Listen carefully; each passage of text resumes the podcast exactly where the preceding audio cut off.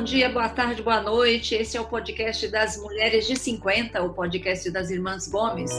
Mulheres de 50. Nós somos quatro irmãs na faixa dos 50 anos. Eu, Tereza, moro em São Paulo, a Lúcia mora em Toledo, no Paraná, a Marilza mora em Naviraí, no Mato Grosso do Sul, e a Sandra mora em Curitiba, no Paraná, capital do Paraná. Olá, meninas. Olá. Olá. Olá, tudo bem? Essa é uma produção da Jabuticaba Conteúdo e a gente uma vez por semana grava um podcast aqui para compartilhar com vocês a nossa experiência de mulheres de 50 vivendo em cidades diferentes, com carreiras diferentes, nascidas na mesma família, mas com experiências de vida diferentes. E hoje a gente decidiu conversar com vocês sobre as carreiras que a gente escolheu, as profissões que a gente escolheu na vida. Eu sou jornalista formada pela Universidade Federal do Paraná. A Lúcia é médica ginecologista obstetra formada é, também na Universidade Federal do Paraná. Nem preciso falar também que a, a, a Mel é formada em medicina veterinária, também da Universidade Federal do Paraná. E a Sandra fez direito também na Universidade Federal do Paraná. Então, hoje nós vamos falar sobre o que nos fez escolher essas profissões, o que, que nos fez estudar isso e o que, que a gente aprendeu com, com, essa, com essa trajetória até a chegada dos 50 anos aqui, cerca de 30 anos. Alguém tem menos de 30 anos de carreira aqui? Eu. Eu tenho. Eu tenho. Todo mundo, só você que não, Tereza. Só eu que tenho mais de 30? Há 30 anos eu estava entrando na faculdade. É, eu tenho 27 anos de veterinária. Eu tenho 25 anos de medicina, 25 anos e pouco. Eu vou fazer 25 anos ainda. Eu já passei de 30, me formei em 1986. É, vou começar pela Lúcia. Lúcia, o que fez você escolher medicina? É, eu acho que a medicina me escolheu, né? Porque eu desde pequena quis ser médica, não sei porquê, e sempre pensei em ser médica, não, nunca me passou na, na assim em ter uma profissão diferente. Acho que ela nasceu comigo. Como é que é a história da maletinha? Ah, é que eu acho que tinha uns 4, 5 anos, já pegava uma maletinha, já saía andando pela casa dizendo que ia ser médica. Isso era meu pai que sempre falava. Né? Não sei se ele me induziu a fazer medicina com isso ou se realmente eu já nasci com isso, né, em mim. E você, Mel, o que, que te fez escolher a medicina veterinária? Olha, eu gosto muito do campo. também me lembro assim de pequena, no meio das vacas com nosso pai. Eu gosto muito do ambiente de fazenda, sabe? O contato com os animais de, de, de fazenda, eu adoro. Então, assim, eu acho que foi isso, crescer no meio desses animais. Nosso pai gostava muito sempre gostou de animais, então eu acho que ele passou isso para mim. É, é, bom contar que a gente cresceu na roça, né, Mel? A gente é de família sitiante, né? Que tinha bicho. Sim, tínhamos vacas, tínhamos cavalo, né? Tínhamos cachorros, é sempre mora, não sempre, mas moramos a primeira parte do nosso da nossa infância a gente passou no ambiente rural. Como é que é o nome da cachorrinha? A Joia, a nossa cachorra memorável né? Que quando dava tempestade de pedra, que eu me lembro, a gente ia para debaixo da mesa e ela ia junto com a gente para debaixo da mesa também. Nós também tivemos o campeão, lembra? Isso é mais, mais recente. É, mas a joia foi assim de quando a gente era bem pequenininha. Não, a gente era criança, gente, o campeão. É, o campeão a gente era pequena. E a gente cresceu nesse ambiente aí, nessa nossa primeira infância, nesse ambiente de, de sítio, e você lembrou do pai, né, que gostava de animal, ele tinha carro de boi, não é, Lúcia? Lúcia que lembra dessa história? É, ele tinha carro de boi desde que a gente era muito pequeno, que a gente morava no, no interior do Paraná. Ele parou de ter carro de boi o dia que deu um raio e matou a, a dupla de boi dele lá, e ele ficou desgostoso. Depois de, de muita idade, que ele voltou a ter carro de boi de novo. Mas ele gostava muito, mas ele ficou muito desgostoso quando morreram os bois dele lá, porque era assim, acho que ele cuidava mais dos bois do que da gente, não sei, ele tinha paixão por aqueles bois. Mas era um meio de transporte também, né? Porque não, era um meio de né? transporte, mas era assim, é quase assim como você ter um, uma, uma Ferrari, né? Ô Sandra, o pai influenciou a Lúcia é Parece que influenciou a Mel, influenciou você também? Bastante, porque ele sempre falava: não, você tem cara de advogada, você tem que fazer direito, este é o curso para você.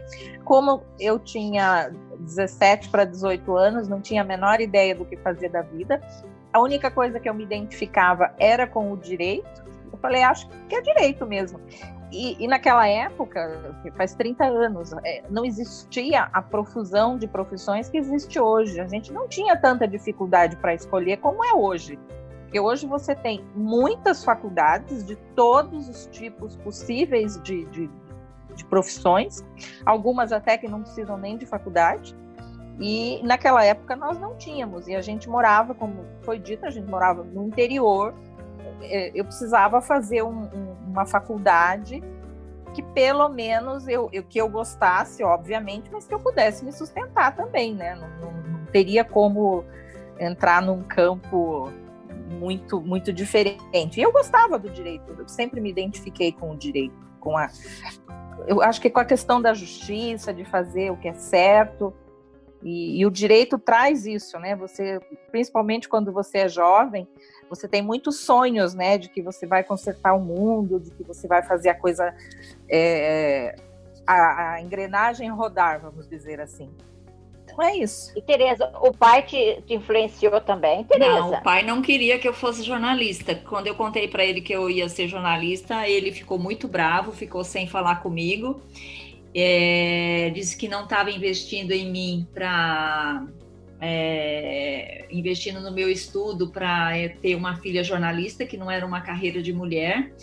É bom lembrar que na época eu morava em colégio interno, então eu a gente morava lá em Eldorado, Mato Grosso do Sul, e eu, eu me mudei com 15 anos para um colégio de freiras é, em Marília, interior de São Paulo, e então era, era uma despesa grande para eles, e ele ficou muito irritado que eu falei que ia ser jornalista e ele não achava que ia ser uma carreira para mulher, enfim.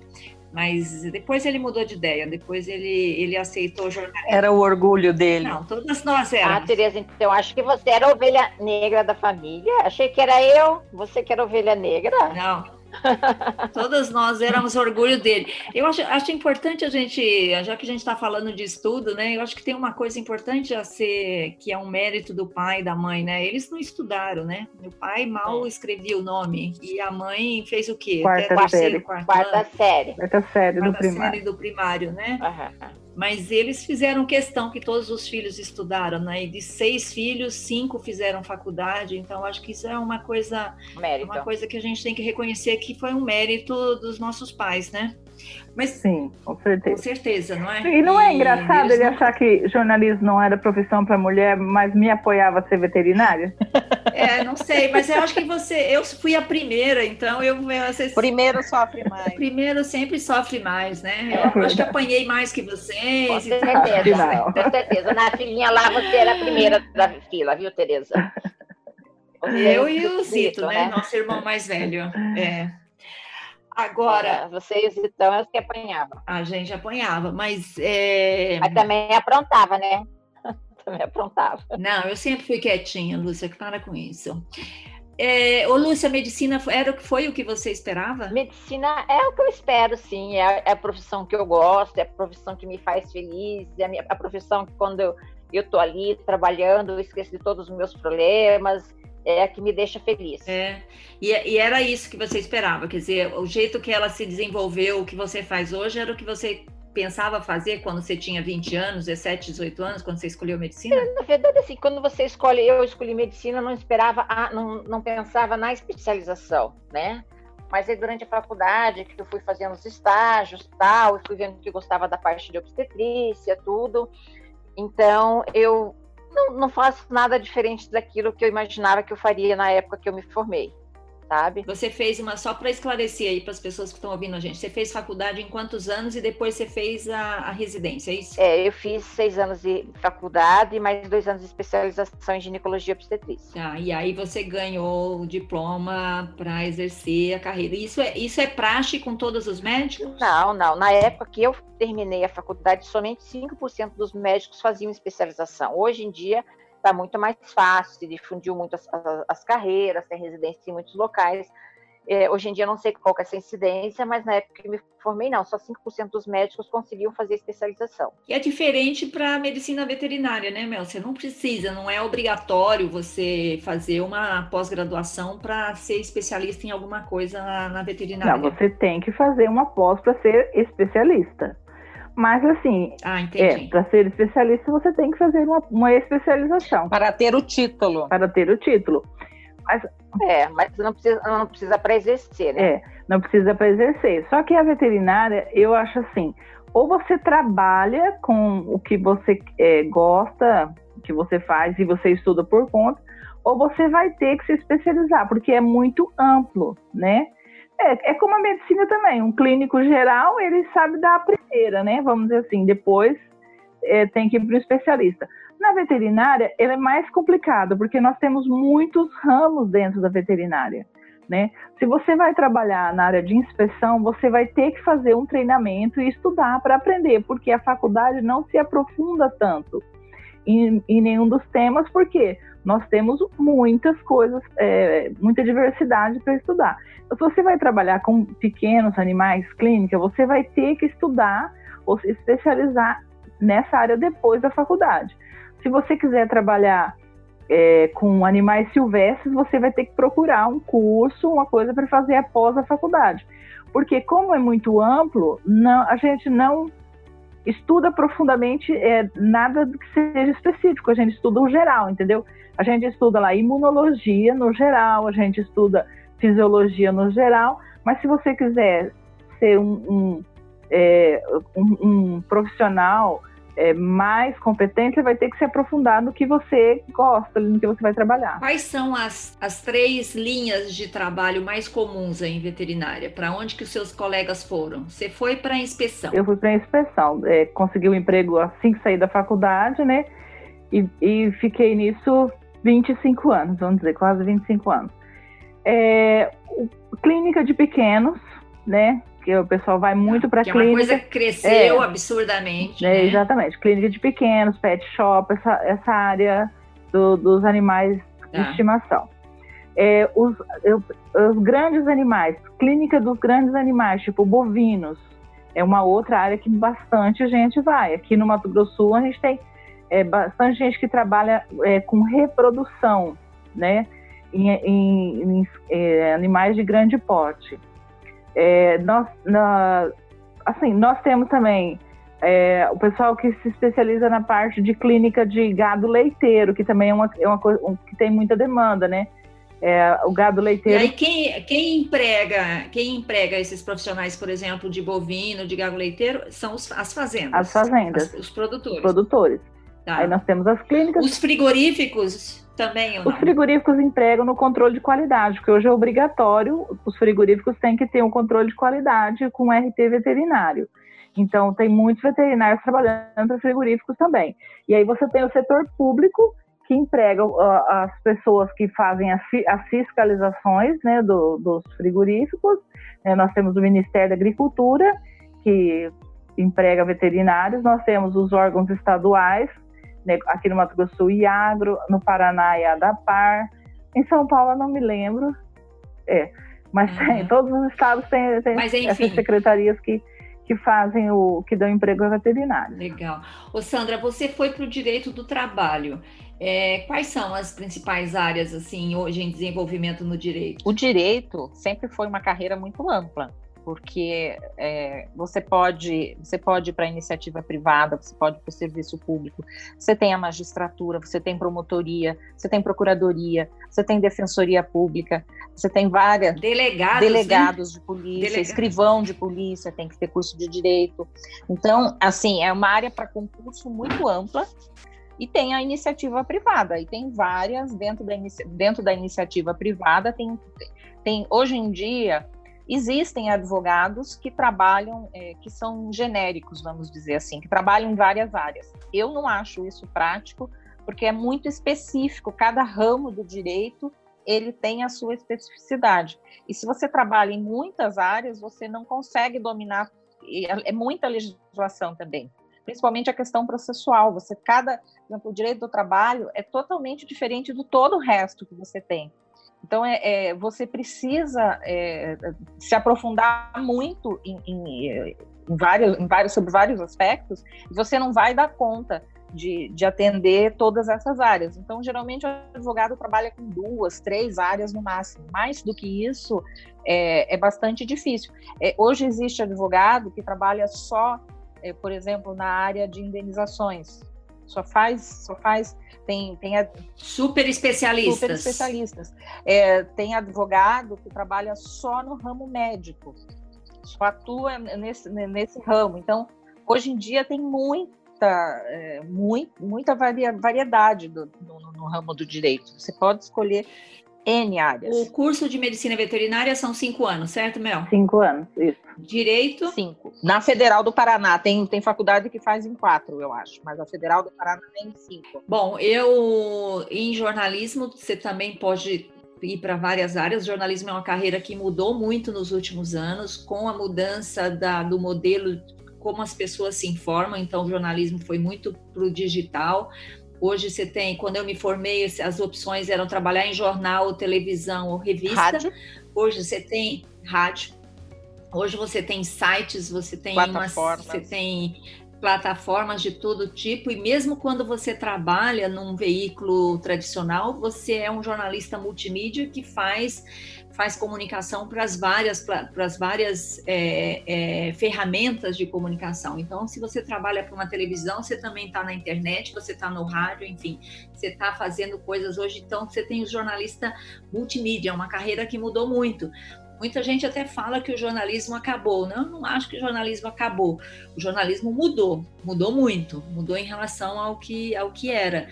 Então, quem entra no jornalismo hoje não pode ter expectativa, como eu tinha, de ser uma repórter que vai ser uma repórter de jornal, uma repórter de revista, porque esse, essas vagas estão cada vez mais limitadas, cada vez em número mais limitado. Então, a, a necessidade de informação do público continua a mesma, só que o jornalista tem que se reinventar, encontrar outras formas de chegar ao seu público. Fala, Sandra. E a, no, a, notícia hoje, ela é muito mais rápida e muito mais veloz do que na época que você se formou, por exemplo. A, a, é verdade, tinha... Tereza, eu me lembro Opa, disso. Não tinha internet. É. Eu trabalhava em máquina de escrever, gente. Ninguém aí, o povo mais jovem não sabe o que é isso. Sabe. Peça de museu. Todo mundo esperava o jornal, é. você tinha a notícia com um delay de quase 24 horas. Porque o jornal era produzido é num dia para sair no outro. Prensa que ia rodando o jornal assim. É, é. Prensinha? Prensa. Era prensa, prensa. É, passar, é, é. Sim, claro. É. As, as máquinas, né? Não sei se vocês lembram, acho que foi mais ou menos aqui, quando eu entrei na Abril em 91, na sequência eu comprei um computador quando a gente morava em Curitiba, não sei se vocês lembram, lembro, um computador que lembro. a gente importou do Paraguai, enorme. as peças, enorme, aí uma pessoa montou. Foi lembro. o primeiro computador que eu vi na vida, né? Então, isso é o quê? Começo dos anos 90. Então, o, o, jornalismo, assim como a maioria da, assim como a forma como a gente vive hoje, mudou demais. Todas as né? profissões, então... eu acredito que mudaram, né? Hoje a gente já está falando, é, é, por exemplo, que o, muita gente está dizendo que a figura do advogado vai acabar também, porque já existem uhum. os supercomputadores que fazem as petições, que fazem o, o, tudo que você tem que fazer no processo. Verdade. Então, eu não acredito que isso vai, vai chegar nesse nível de, né, de evolução, mas mas que já existe, já existe. Eu acho que a grande questão aí, tanto para o jornalismo quanto para o direito, é que o que vai ser sempre necessário é a inteligência humana para interpretar os, as coisas, né? É, porque o que o computador pode fazer, hoje ele pode juntar notícias do mundo inteiro e montar uma, uma, uma notícia, mas quem interpreta esse fato para mim? Quem faz essa correlação? É igual no direito. É, né? E o direito tem o seguinte, porque muitas vezes os fatos são dados, não é só você jogar o fato na lei, você não tem uma solução para aquele problema e você consegue resolver. É, pensando, né, criando uma, uma solução nova, que eu acredito que a máquina não vai fazer isso. É o que vai acontecer é, uma mudança continua... na maneira de trabalhar, não a erradicação da profissão. É, na ferramenta, inclusive. Já está mudando, né? Está mudando muito. É, eu acho que essas mudanças é para quem para quem pensa, por exemplo, em seguir essa. Tanto a medicina também como mudou, né? Hoje a gente tem cirurgias em que não precisa cortar o paciente, né? Que o robô faz também. Cirurgias à distância, né? O governo acabou de liberar a teleconsulta, né? As consultas à distância. Eu já fiz uma teleconsulta, sabia? Oh. E funcionou? Funcionou. A gente, saber, a, a, gente faz, com você. a gente faz teleconsulta há muito tempo. Quantas vezes eu ligo para saber o que eu É verdade. Não, a mas é nossa fiz- teleconsulta. É, não, mas eu digo oficialmente, Sim. né? Eu digo. Mas você cobra normal? É o mesmo preço? Como é que é? Não, eu estava consultando com o meu médico. Ah, você como paciente. E ele cobrou igual? Ah, consulta da Unimed. Cobrou igual. Convênio. Quer dizer, igual. Claro. claro. Mas e, e medir pressão e temperatura, essas coisas, como é que faz? Ela mede. Não, mas ela é médica, eu não sou. Não, não, é, é que eu já sou paciente dele, então era só uma revisão. Então, Ah, só era uma entendi. consulta de, de, né, para ver como é que eu tava, tal. Não precisava me examinar, porque isso daí também fica difícil, né? É. E tem uma coisa chamada um, um contato que é muito difícil, às vezes você é muito difícil você você substituir. É, o, Porque às vezes o paciente entra na tua frente, na porta, o ideal é que a gente sempre tenha a cadeira da gente voltada para a porta do consultório. Porque a hora que o paciente entra, às vezes você já olha para ele, você já sabe o diagnóstico, Nossa. médico bom é assim. É, Médico bom é pedir assim, exame, né? entendeu? É, Outra coisa, entendeu? Só de você olhar, dependendo do jeito que o paciente está andando, pela cara de dor. Às vezes o paciente chega na tua frente, nossa, eu tô morrendo de dor, eu tô com muita cólica, mas você olhou para ele, nossa, mas a hora que entrou parecia tão bem. Aí você vai examinar, doutor, eu tô menstruando, ó, já me aconteceu, não é uma vez só não, doutor, eu tô com muita cólica, eu tô muito mal, eu não aguento. Então tá, vai lá no banheiro e tira a roupa. Não, não, doutora, não, eu tô menstruada muito. Você vai examinar, não tem uma gotinha de sangue, só queria o atestado. Gente, Ah. não é fácil. Não é fácil, né? Não é fácil. Alguém se arrependeu da profissão que escolheu? não. Não. Não. Não. Es- Escolheriam hoje de novo a mesma carreira, a mesma profissão? E você, Teresa, se arrependeu? Eu não. Hoje eu não exerço mais o jornalismo, né? Mas o jornalismo me ensinou as coisas que eu uso hoje para ser uma empreendedora de uma empresa de comunicação. É, eu não sei se eu faria a faculdade, se fosse fazer uma faculdade hoje, eu faria. é- É que assim, é, é muito difícil escolher uma faculdade com a cabeça que eu tenho hoje. O que eu quero dizer é que o, o direito foi muito importante para toda a minha vida, porque me moldou não só a, a minha personalidade, como eu sou hoje. Agora, o que, o, o- o que eu não, por exemplo, quando eu entrei na faculdade, eu sonhava com o direito, aquela coisa bonita de você lutar pelo direito das pessoas, de você resolver os problemas. E depois que você sai da faculdade, você vê que você não consegue resolver tanto assim, você não consegue fazer aquilo que você quer. Isso é um pouco decepcionante. Mas o direito, como um- um- um- um- uma faculdade, ele te, eu acho que todo mundo deveria fazer direito na vida, porque você aprende muita coisa, você aprende é, é, eu acho que é, muda É o curso que eu gostaria de fazer. muda a cabeça da pessoa, sabe? Então eu faria por isso. É, não não para trabalhar com isso hoje, eu não faria de novo. Ô Sandra, já que você falou do sonho aí quando você fez jornalismo, fez direito, é, qual que é o filme que melhor representa a sua carreira?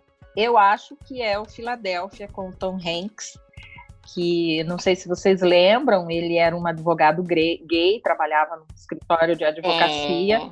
e, e ele contrai a, a, a AIDS, né? Ele é portador do, do, vírus HIV, numa época onde não se falava disso, né? Porque hoje é bastante comum, mas na época não se falava.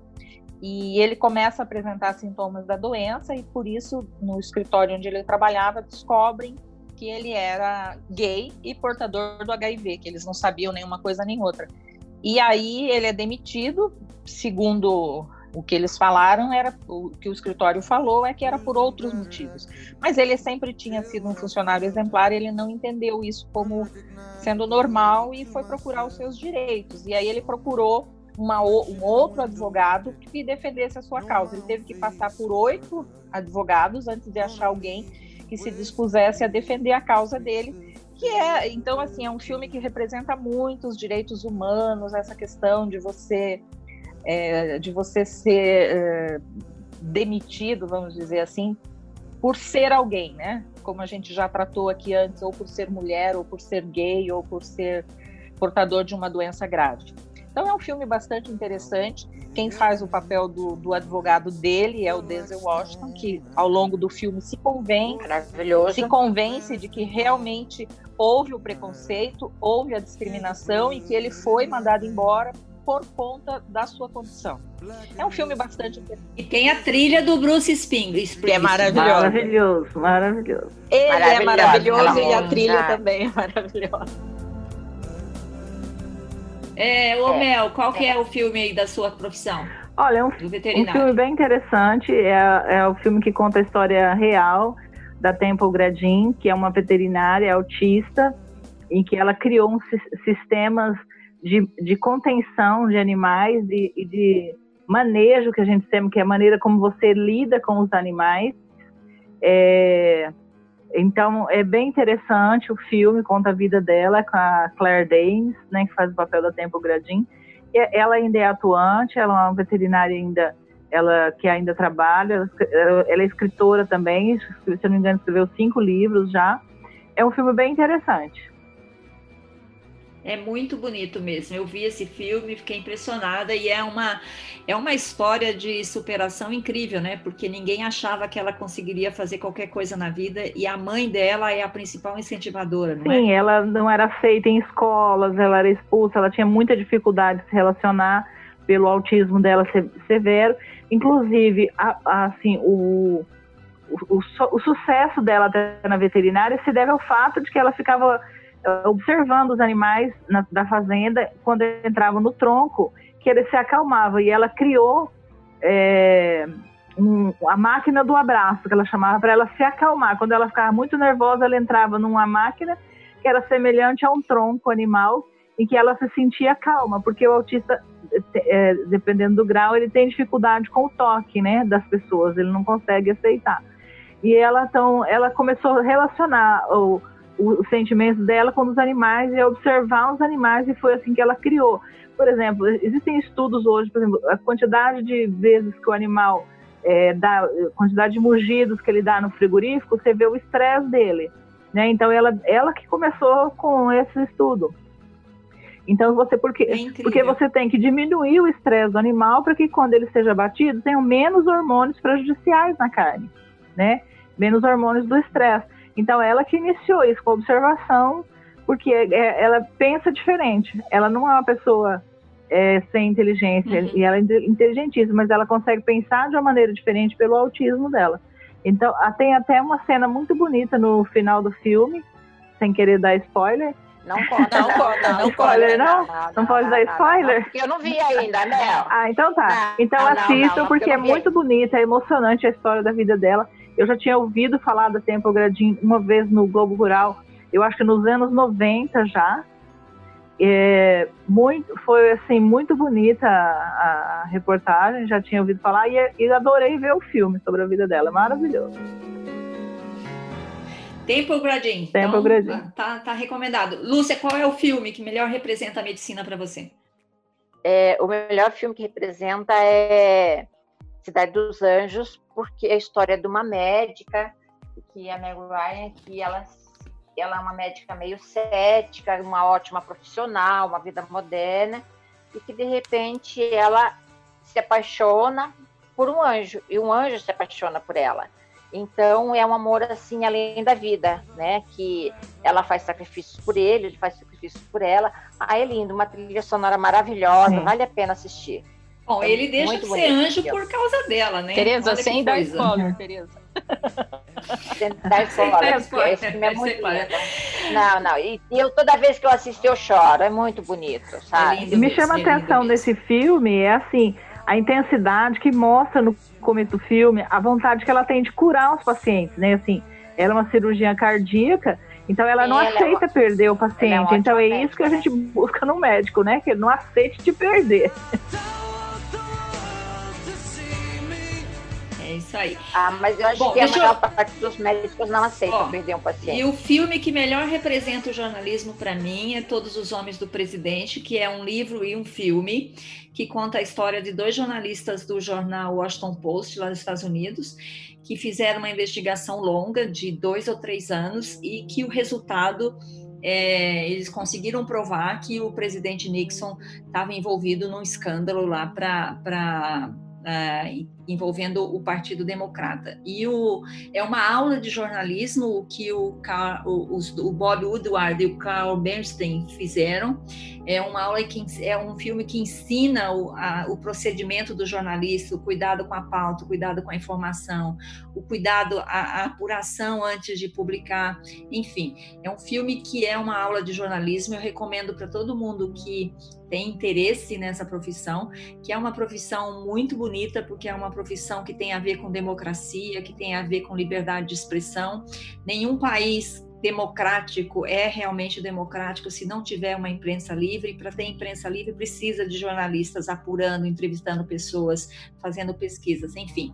O meu filme é Todos os Homens do Presidente. Legal. Ótimo. Vocês já assistiram? É, é muito legal. Anos. Eu só não assisti o filme da Mel. O da Mel não conheci, não conheço é, também. Muitos anos. É muito específico. Ah, vocês também têm que ver.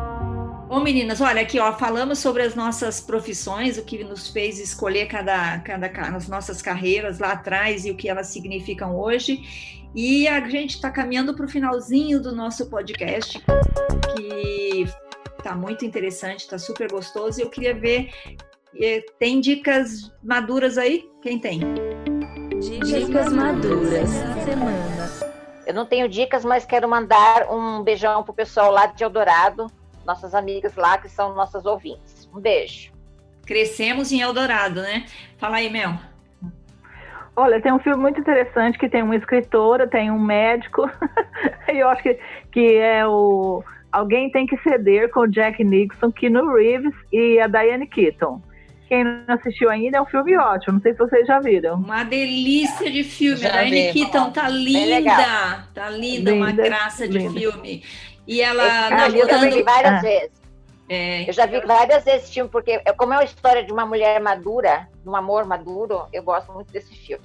É verdade, é, é verdade. A história de um amor maduro que acontece, né, na maturidade. Claro, se é maduro, aconteceu na maturidade. Sandra, alguma ah, coisa, foi. Sandra? O que, que você anda fazendo aí de especial aí na sua casa? Comendo, fazendo comida. Fazendo, fazendo pão. Ceia da Páscoa. Oi? Preparando a ceia da Páscoa. Ah, ainda não, tá muito cedo. Tá muito cedo, mas eu tenho feito aproveitando esse período aí de ficar em casa para fazer comidas, pães, doces, coisas do gênero. Ah, Ô Sandra, tem, a gente tem que falar que você herdou o talento da nossa mãe para cozinha, então você ah, da mãe para os talentos é, culinários. É verdade, é? é verdade. Não é nenhuma é de verdade. chegar perto. Eu herdei os cabelos, você herdou o talento para cozinha. Muita sacanagem isso, Jade, Sandra. eu não sei se é verdade, mas eu gosto de cozinhar. Ó, eu quero. Esfirras da mãe essa semana. Fez as esfirras da mãe. Ó, eu quero falar mais uma dica para quem gosta de jornalismo: é a série Newsroom, que está no Amazon Prime Video. É uma série com o Jeff Daniels, que mostra os bastidores de um, de um programa jornalístico de televisão e que também é muito educativo sobre a importância do jornalismo. Meninas, ó, acabou o nosso podcast. Dá tchau aí. Quem vai dar tchau primeiro? Tchau. Olha, eu quero mandar um beijão para minha amiga Alessandra de Eldorado e um beijo grande para o pessoal de Amambai que nos escuta. Beijo. E eu vou mandar um beijo para Nora, lá de Juiz de Fora. Beijo. Gente, tchau. Até o próximo. Um abraço. Tchau, tchau. Até tchau, a próxima. Tchau. tchau. Até semana que vem. Tchau.